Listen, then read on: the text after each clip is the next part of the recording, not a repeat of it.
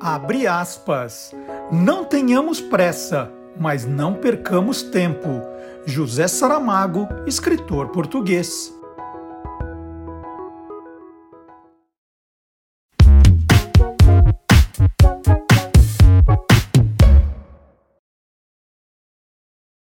Olá, curioso! Olá, curiosa! Começando mais uma edição do Tolendo, o programa que mostra o lado curioso dos livros, dos autores, dos ilustradores, dos revisores, dos checadores, dos capistas, dos designers, dos divulgadores, dos livreiros e também dos leitores. Essa lista vai aumentando, hein, para eu guardar tudo isso. Não está fácil, não. Hoje o nosso programa é número 30, também é um programa especial. E não é um programa de despedida, né? é um programa de mudança de rumo, como eu já contei no Olá Curiosos do sábado passado. É, com o canal Guia dos Curiosos, nós começamos a fazer diversos programas, quadros, são quase quatro horas de programação por semana, né? E muita coisa. A gente sabe que o seu tempo está cada vez mais exprimido, né? muita oferta, muita coisa. Às vezes não dá tempo de acompanhar tudo. Então, a gente dispersou um pouco né? o, o, o nosso seguidor, o curioso. Então, qual é a nossa ideia? É pegar agora o Tolendo, dar uma diminuída nele e colocá-lo dentro do Olá Curiosos também. Então, nós vamos continuar com a Letícia Nascimento, nós vamos continuar com entrevistas falando de livros, nós vamos falar de livros, né? O Olá Curioso já falava também, sempre falou muito de livros, então agora o Tô Lendo fica um pouquinho mais curto, mas vai para dentro do Olá Curiosos todo sábado, né? A partir já desse sábado, já vamos, já tem livro no sábado agora, então o Tô Lendo já faz sua estreia nesse sábado. Então, nas terças-feiras, você pode aproveitar, se você não conseguiu acompanhar o Lá Curioso do sábado, pode aproveitar essa noite de terça-feira para acompanhar algum programa antigo, uh, algum quadro que você perdeu. Então, tem muita coisa, são mais de 800 vídeos já publicados dentro do canal Guia dos Curiosos, combinado?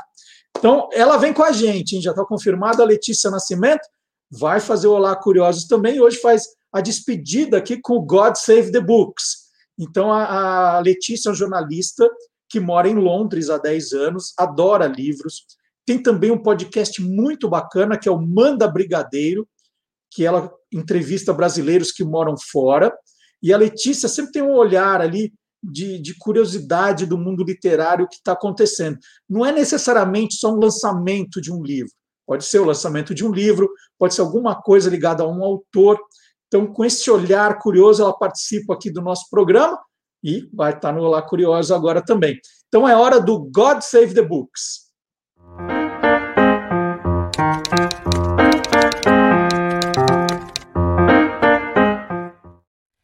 Quase dez anos depois da morte da cantora Amy Winehouse, um novo livro chega às lojas aqui na Inglaterra. Escrito pelo melhor amigo dela, o músico Taylor James, o livro chama Miami: The Life We Shared. No livro, ele detalha momentos muito tristes e constrangedores da cantora, viagens que ela fez praticamente dormindo, shows que foi obrigada a fazer estando totalmente dopada, como o show em Belgrado. Ele descreve as últimas semanas de vida da cantora como um show de horrores, gastando fortunas em jogos online e bebendo sem controle. Ele diz que ela precisava urgentemente de ajuda e foi totalmente ignorada. A última vez que ele a viu com vida foi dois dias antes da morte dela. Eles tiveram uma discussão porque ele dizia que ela não podia mais beber. No dia seguinte, ela deixou uma mensagem no celular dele pedindo para que ele voltasse para casa dela. Infelizmente, quando ele voltou, a ambulância já estava lá. Amy Winehouse morreu aos 27 anos em julho de 2011, após consumir uma quantidade sem medidas de álcool. A BBC deve lançar um, um documentário no dia 23 de julho para marcar os 10 anos da morte da cantora. Hoje eu fico por aqui e até a próxima. E depois da Letícia Nascimento, é hora de eu mostrar um ou alguns livros da minha estante. É hora do Era uma Vez.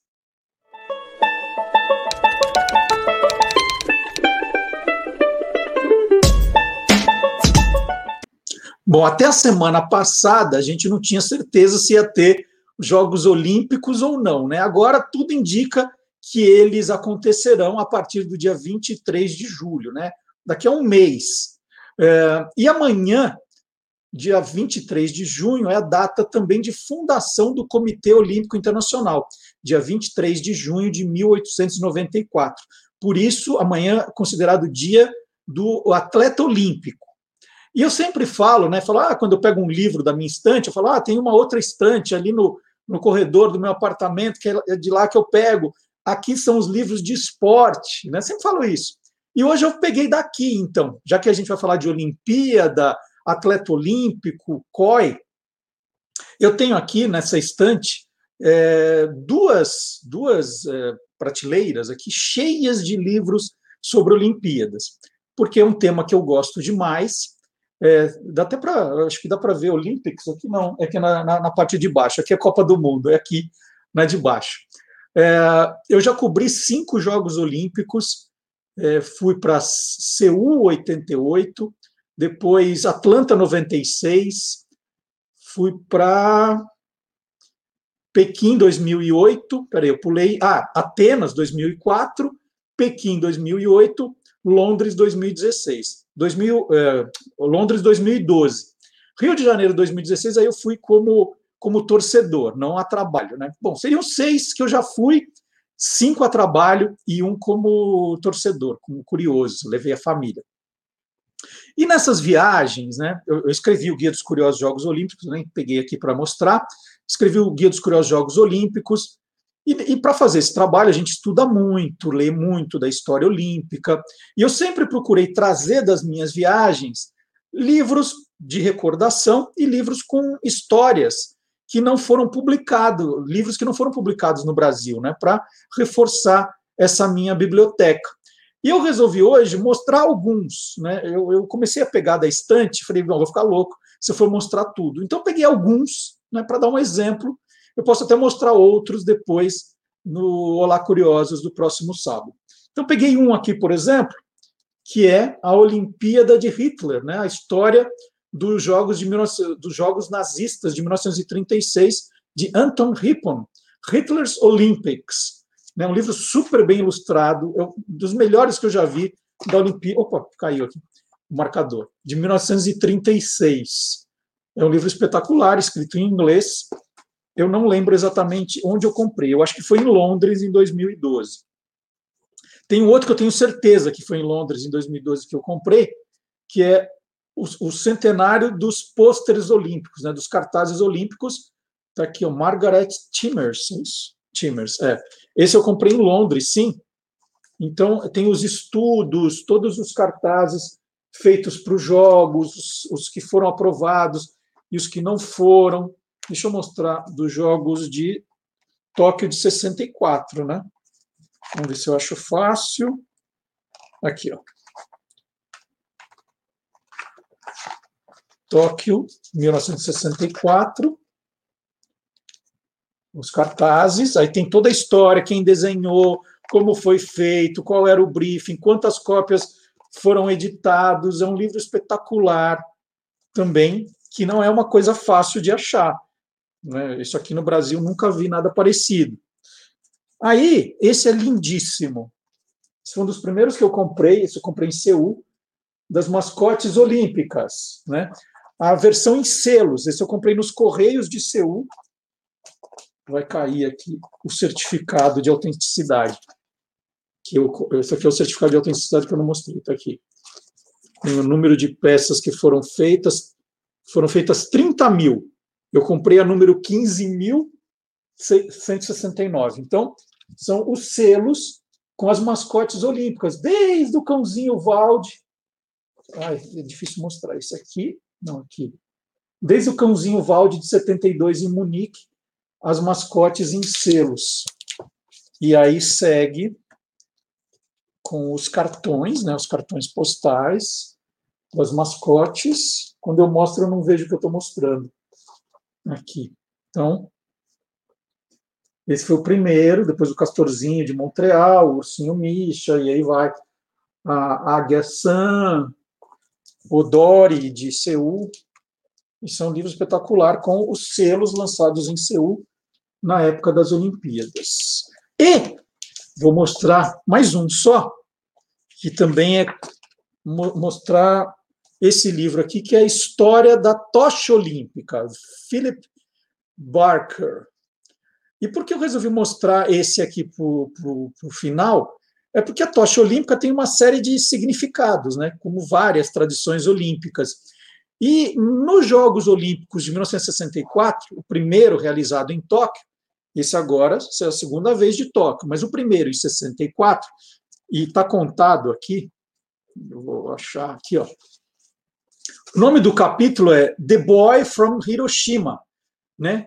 Pode ser o garoto de Hiroshima, mas eh, a gente chama de o bebê de Hiroshima. E quem é o bebê de Hiroshima? Qual que é essa história? Geralmente, eh, uma das grandes surpresas na abertura dos Jogos Olímpicos, na cerimônia de abertura, é, é tentar descobrir, né, ou, ou, se surpreender com quem será, uh, quem será que o país vai escolher para entrar com a tocha olímpica e acender a pira olímpica. Esse é, é, é, é o grande homenageado. Né? Então tem aquele suspense, né? que vai chegando no final, um vai passando para o outro, quem será o último? Quem vai acender a pira olímpica que vai ficar acesa durante a realização dos Jogos? Geralmente é, é alguém muito especial. E o Comitê Olímpico Japonês, que fez os Jogos 64, escolheu Yoshinori Sakai, Yoshinori Sakai ficou conhecido como bebê de Hiroshima depois desse, desse evento. Essa cerimônia aconteceu no dia 10 de outubro de 64. E no dia e, e o Yoshinori Sakai nasceu no dia 6 de agosto de 1945, data em que uma das bombas nucleares dos americanos foi jogada em Hiroshima e ele sobreviveu à bomba atômica. Ele nasceu no dia da bomba atômica e sobreviveu. E, e foi o jeito do Comitê Olímpico Japonês dizer que aquela Olimpíada era a vitória da vida, né? Então escolheu Yoshinori como representante. Ele era um atleta japonês, competia no atletismo, nunca disputou um, Jogos Olímpicos, ele ganhou medalhas nos Jogos Asiáticos e foi escolhido então para entrar e ascender a pira olímpica. Uma, uma coisa espetacular, né? A, a ideia. Quando ele abandonou o atletismo, ele virou jornalista da Fuji Television e ele faleceu em 2014 aos 69 anos. Então essa, essa história está toda aqui no, nesse livro que conta a história do, da tocha, né? Tem várias cenas, várias cenas aqui. Eu, eu, eu, não sei se tem, deve ter do Yoshinori. Deixa eu ver se eu acho uma dele.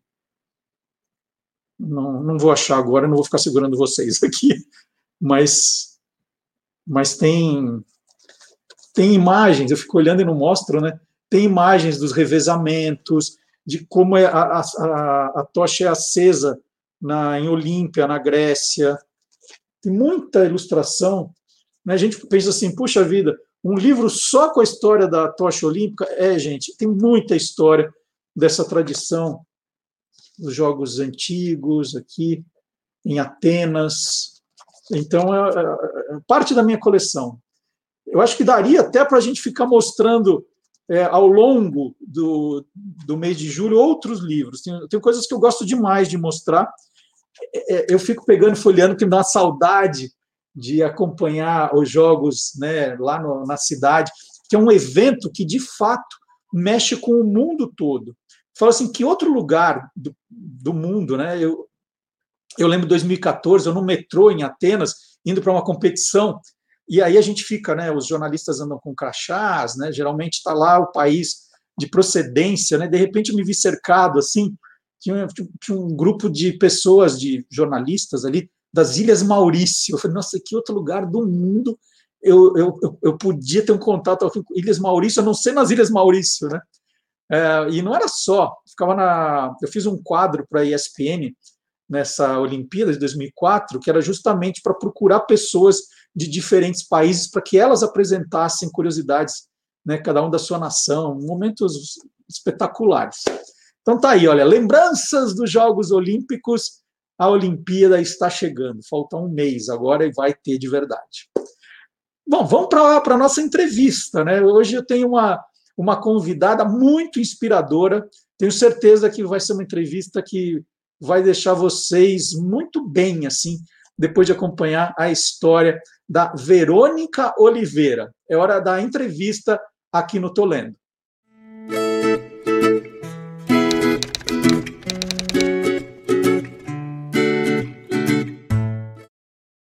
E hoje aqui no Tolendo eu recebo a Verônica Oliveira, que é uma pessoa que já deixa a gente de alto astral, assim, né? Com esse sorriso enorme, ela é inspiradora digital e está lançando um livro, né? Acabou de lançar, na verdade, no finalzinho de 2020.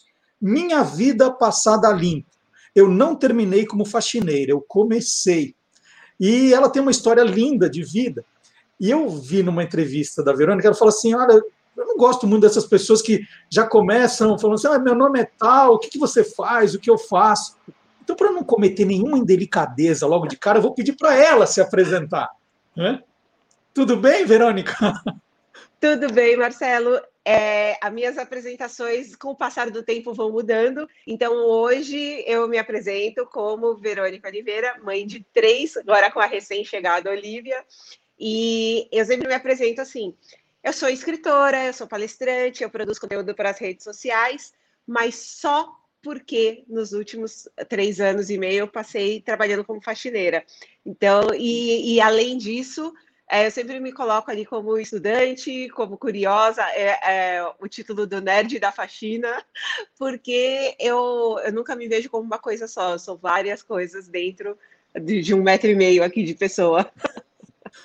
E, e, é legal também que você diz que você não é influenciadora, você não gosta desse nome, você é uma inspiradora digital, né? E é verdade, Sim. porque sempre que a gente ouve você falando, tem tanta coisa que nos inspira, né? É para começar, mesmo na quando quando eu te conheci, foi na época do Faxina Boa, né? Que foi o Sim, o, o comecinho. O, o, perfil, bem no comecinho mesmo. Sim. E que você, o que você tinha de diferente era o jeito de anunciar o trabalho de faxina, né? Você pegava elementos de cultura pop para anunciar um trabalho que muita gente não dá muita importância, né? Trata como um, sub, um subemprego, até um subtrabalho.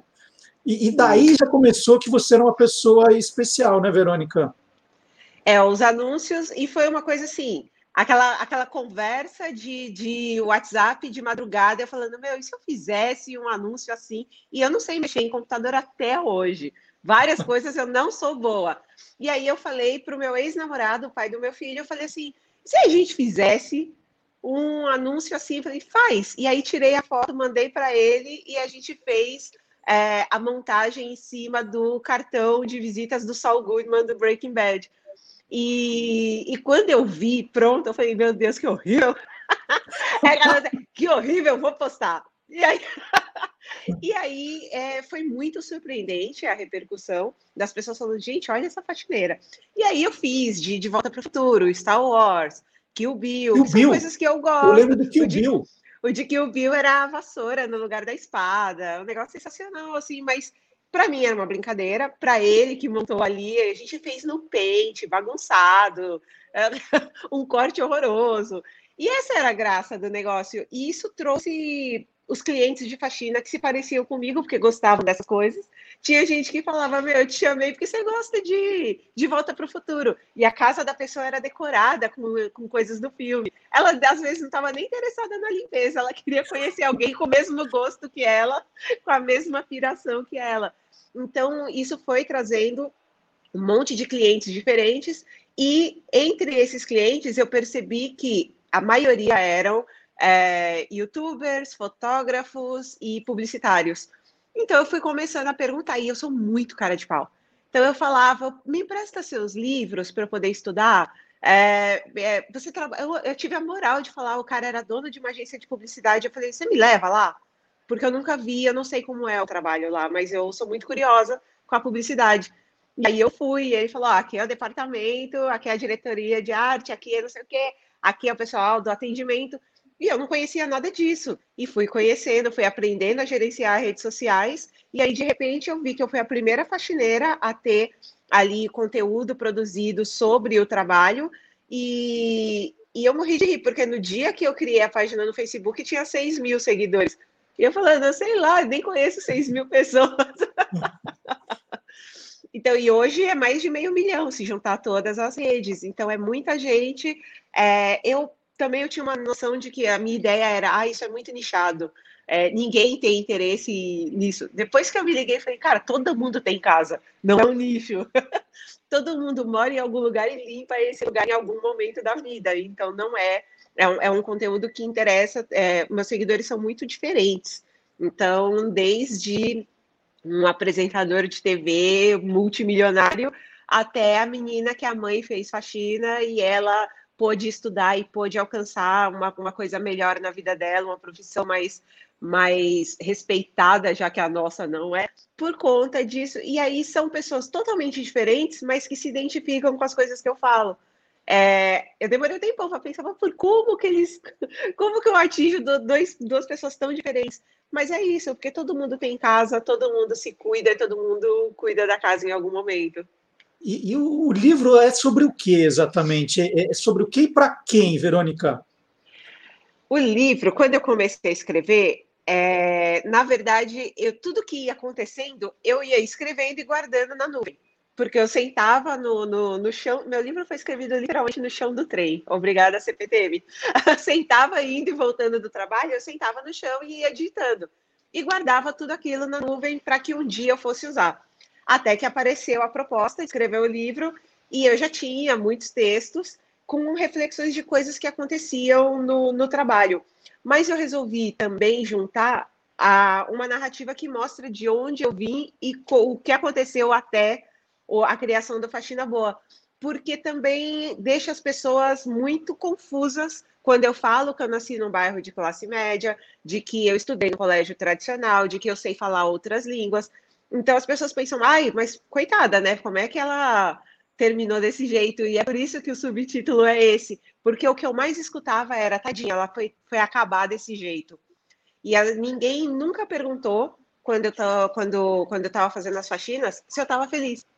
Se eu ganhava bem, se eu sustentava meus filhos, se a gente ia comida em casa. Era sempre o olhar de pena de eu estar trabalhando, e ninguém sabia que eu chegava. Eu, eu fazia meus horários, eu trabalhava com a roupa que eu quisesse, e trabalhar quando estava fazendo um calorzão do caramba, colocar ali a minha meu short, camiseta de banda e trabalhar ouvindo música, para mim já era uma coisa que me deixava muito feliz. E sabendo que tudo isso me proporcionava a chance de sustentar meus filhos muito bem.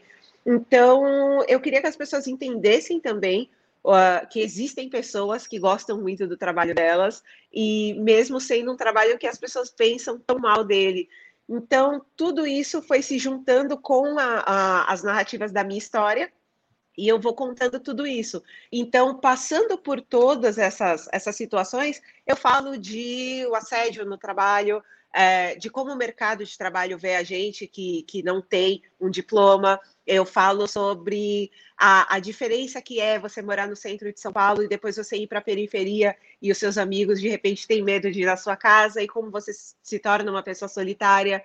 É, eu fui mãe adolescente, então eu conto um pouquinho também do impacto que tem na vida de uma pessoa quando ela deixa é, de fazer, de seguir aquela linha do tempo tradicional, de sair do ensino médio, ir para a faculdade, depois arrumar um emprego bacana, é, por conta da, da, É a linha do tempo normal que todo mundo na, na classe média segue, e eu interrompi isso ali aos 17 anos para cuidar da minha filha.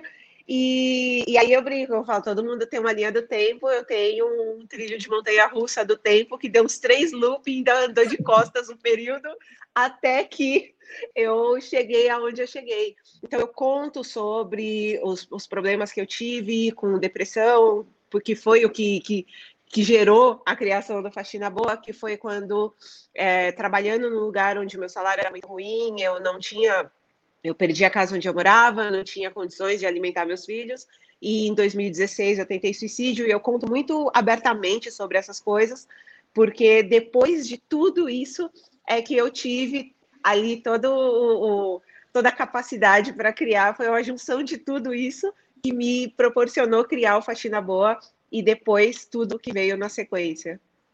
Verônica, você, você conta da, da história da sua avó, que trabalhou como empregada doméstica. Você faz um paralelo dela, né, do, do tempo dela com o, o teu trabalho em casas eh, de família? Sim, sim, porque a, a forma. Eu brinquei até que tudo que eu via sobre. Tudo que eu via sobre a, a, a profissão era por conta da minha avó e já teve, já teve pessoas trabalhando na minha casa quando eu era, quando eu era criança. Mas a minha avó, não, ela passou 33 anos na mesma casa. Então, ela criou os filhos da patroa dela. E a gente ouvia aquela história do ela é como se fosse da família. E a minha avó nunca comeu junto com eles, é, comia uma comida diferente. E aí eu pensava, tudo isso ficou para trás, gente, isso não existe mais hoje em dia. E quando eu comecei a trabalhar e vi que não só existe, como é, a, a, as, as, outras gerações continuaram é, repetindo comportamentos que a gente viu anteriormente, eu fiquei muito mal, porque eu pensei realmente que isso não existisse mais. E aí eu fui percebendo, por exemplo, quando eu chego na, na casa, quando eu chego no prédio de alguém, e, e aí você tem que entrar pela, pela porta, você tem que entrar pelo portão de serviço, você tem que pegar o elevador junto com o lixo, e você vê que as pessoas não te respondem nem um bom dia. E aí eu pensei, é, realmente não mudou muita coisa, a gente ainda é visto de um jeito muito, muito, muito errado pela, pela sociedade. É, você está usando quando eu chego né, no, no presente, você continua fazendo as, as faxinas? Eu parei por conta da pandemia. Então, eu tinha, em março de, do ano passado, eu tinha duas faxinas marcadas antes de começar, da gente começar a ficar em casa. E, e eu sempre brinco, que eu falo, tendo, tendo a possibilidade, eu acho que eu faço essas duas ainda. Mas hoje não, eu vivo mais dos meus conteúdos e das minhas palestras. Mas eu, eu, é engraçado como é difícil é difícil tirar isso da minha cabeça, eu ainda trabalho, eu morro de vontade e eu faço em casa por enquanto. E, e, na sua casa, hoje você tem uma, uma faxineira, você trabalha com alguém de fora ou você de não? O trabalho aqui em casa eu que faço. Como é que é? Eu sempre faço, mas eu tive bebê faz pouco tempo, então eu te de vez em quando alguém vem, quando, quando acumula muita coisa, alguém vem na minha casa porque eu fiz, eu fiz cesárea, então não posso abaixar, não posso fazer um bocado de coisa. Então eu acabo chamando alguém para me ajudar quando quando tá muito acumulada, muita bagunça, mas não, geralmente não acumula porque eu fui a pessoa que a, a, médica quase veio aqui me pegar porque eu voltei do hospital e eu estava limpando o micro-ondas subindo numa escadinha. É, e, e você está falando do comportamento de muitas pessoas. É, tem muita gente mimada, assim, que vai deixando tudo espalhado, sabendo que um dia você vai lá aparecer para pôr ordem na casa? eu tinha uma, uma cliente que eu só ia na casa dela na sexta-feira. E ela. E eu percebia, porque eu seguia no Instagram, e aí eu via, por exemplo, eu fui na sexta de manhã, limpei a casa dela. Aí você olhava os stories, sexta-noite, sábado, a galera na casa dela e você via o que, que eles estavam comendo. Eu chegava na outra cesta, o prato com o resto daquela comida ainda estava lá. ela pensava, bom, ela vai vir, ela limpa. E ficava a semana inteira. É, é, muitas pessoas têm esse pensamento: não vou tirar o lixo porque ela vai vir, é, não vou fazer tal coisa e deixa acumular, porque a mentalidade é: eu estou fazendo valer a pena o dinheiro que eu estou pagando nesse trabalho. Mas ao mesmo tempo que eu penso, como que vive desse jeito?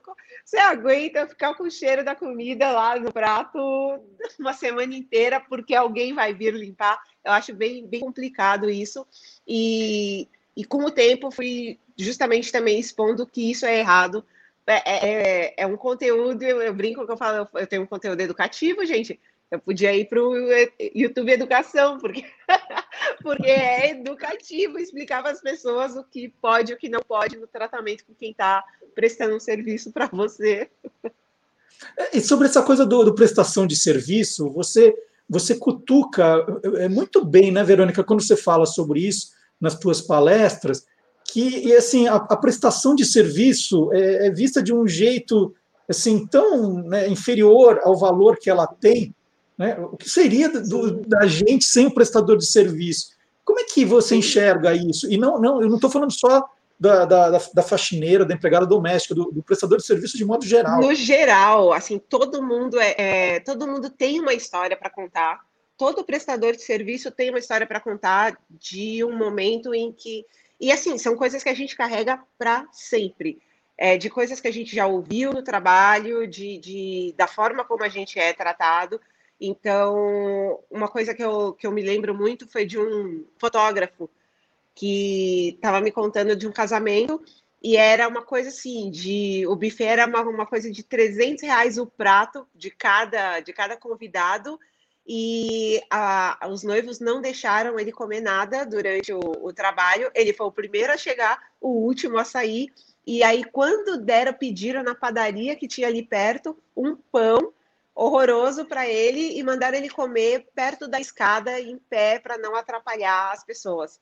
E aí eu fiquei pensando, é, o cara tá ali para registrar um, um, dos momentos mais importantes da sua vida e você não tem a capacidade de proporcionar para ele um, um, momento um momento bom para ele trabalhar. Então, como é e depois claramente você vai querer as melhores fotos, o melhor atendimento, o melhor serviço, mas você não deu nada em troca para que esse cara tenha condições de fazer o trabalho dele. Eu me lembrava muito de quando eu ia em apartamentos que a pessoa ainda não se mudou. E aí a pessoa fala: ah, a chave está lá na portaria, é só você subir. E aí você chega, a casa não tem nada ainda, porque a pessoa não mudou. Então, eu ia trabalhar, então eu chegava de manhã, ia sair no fim da tarde, não tem um papel higiênico, não tem uma água para você beber, você não pode levar comida porque não tem geladeira ainda. E a pessoa não pensa, ela não está nem aí se você tem condições ou não de, de fazer o trabalho. Ela só... E aí a pessoa também não mudou ainda e não tem nada na casa não tem vassoura, não tem nada. Uma vez eu mandei a mensagem, então, querida, como eu faço? Aí, ai, desculpa, eu tô no meu trabalho, eu tô indo aí rapidinho, tem um mercado perto, eu compro as coisas. E eu fiquei lá sentada, usando minhas redes sociais, esperando ela chegar. E aí ela falou, nem tinha pensado nisso. Aí, falei, então, você. Aí eu falei, você traz uma vassoura, traz, traz rodo, traz pano, traz coisa, e traz um papel higiênico. Ela ficou completamente abalada, assim, ela, gente, eu esqueci, eu não pensei. Aí eu fiquei imaginando, eu falei, porque não parece que é uma pessoa que está vindo te atender, né? Uhum. E que retornos o livro já te trouxe, Verônica? Assim, é, como eu te falei, eu falei, você é inspiradora digital, mas agora você é inspiradora literária também. Que retorno especificamente o livro te trouxe? O, uma coisa que eu achei interessante foi é, o feedback dos leitores é o primeiro que, que eu tava, que, é, que é o que mais me pegava. Eu falava, gente, o que, que as pessoas vão pensar? É, e eu fiquei muito feliz com as pessoas contando. Eu comprei para minha mãe, eu comprei para mim, achei tão incrível e comprei para vários amigos. Ele foi lançado no final do ano, então foi um presente de Natal para muitas pessoas.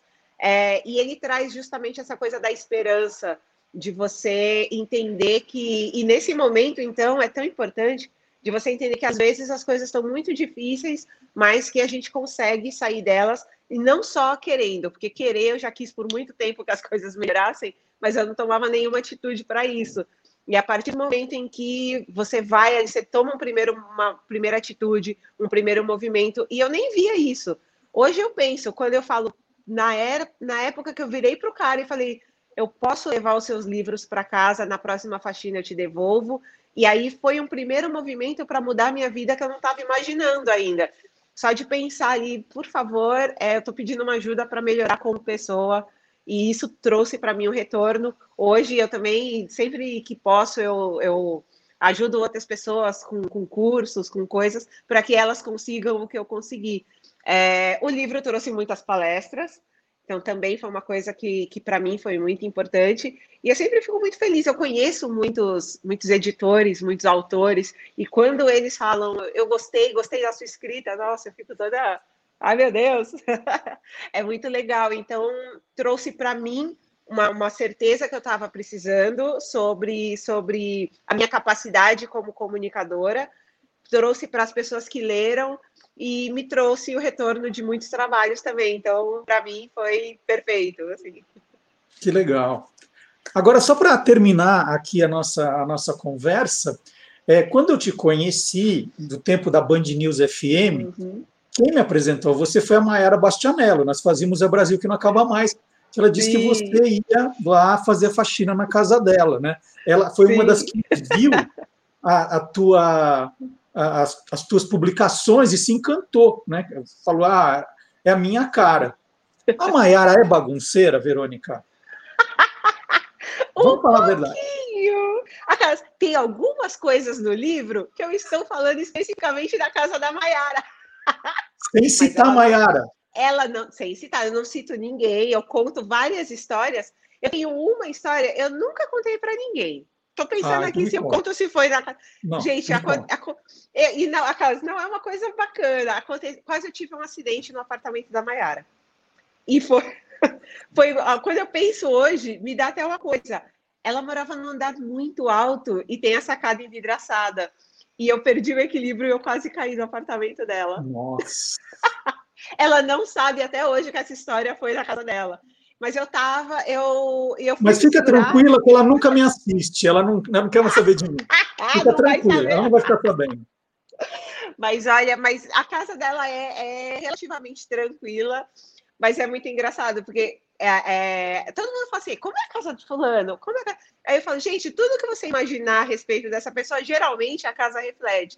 Aí a casa da Maiara é engraçada, que às vezes você encontra uma coisa é de banheiro, tá na sala, uma coisa que é da sala, tá na cozinha, uma coisa que... É muito a cara dela isso. É bem pisciana mesmo, né? Ela é maravilhosa. Eu, eu falava, Maiara, então, tem umas coisas aqui que eu não entendi porque tá aqui. Aí ela, ai, menina, é que eu tava correndo. Muito legal. Eu queria agradecer o papo da Verônica Oliveira. É, o arroba faxina boa continua valendo. Sim. E o livro Minha Vida Passada Limpo, eu não terminei como faxineira, eu comecei, lançado agora no final de 2020. Para quem se interessar, nós vamos colocar um link já do livro aqui na descrição do nosso vídeo. Aí facilita, né? Já está aqui inspiradíssimo Aê! com esse sorriso da Verônica com essa simpatia, já, já pega e já leva o livro também. Verônica, muito obrigado pela conversa, tá? Adorei. Obrigada, Marcelo. Um beijo para todo mundo que está aí curtindo a gente. É isso aí. Então fica o convite para você que nos acompanhou, para não esquecer de dar a sua curtida, se inscrever no canal e sábado curtir o Olá Curiosos das 10 ao meio-dia aqui também nas nossas redes sociais. Então, até. Obrigado, Verônica. Tchau, gente. Valeu. Tchau, tchau.